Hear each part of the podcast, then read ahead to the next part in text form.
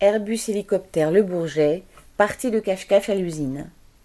La direction d'Airbus Hélicoptère présente l'usine du Bourget comme son centre d'excellence pour les pales, un site ultramoderne qui respecterait toutes les normes de qualité et des sécurités aéronautiques.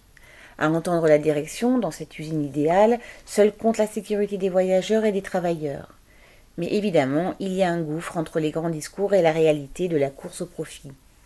On a pu voir ce qu'il en est vraiment au cours de l'audit réalisé les 23 et 24 janvier par l'AESA, ouvrez la parenthèse, Agence de l'Union européenne pour la sécurité aérienne, fermez la parenthèse, censée, ouvrez le guillemets, veiller à la sécurité dans les transports aériens en Europe, fermez les guillemets.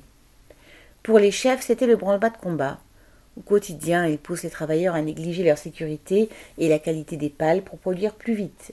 Mais, le temps de l'audit, il fallait mettre la poussière sous le tapis pour paraître irréprochable, ce qui a donné lieu à des consignes absurdes et à des situations cocasses. Personne n'a le temps de noter la date d'ouverture des produits chimiques, qu'à cela ne tienne, il a fallu inventer des dates.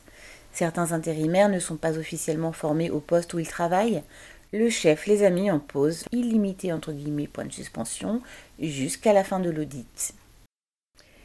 Des pales éventuellement destinées à équiper les hélicoptères du SAMU ne respectent pas le processus de fabrication?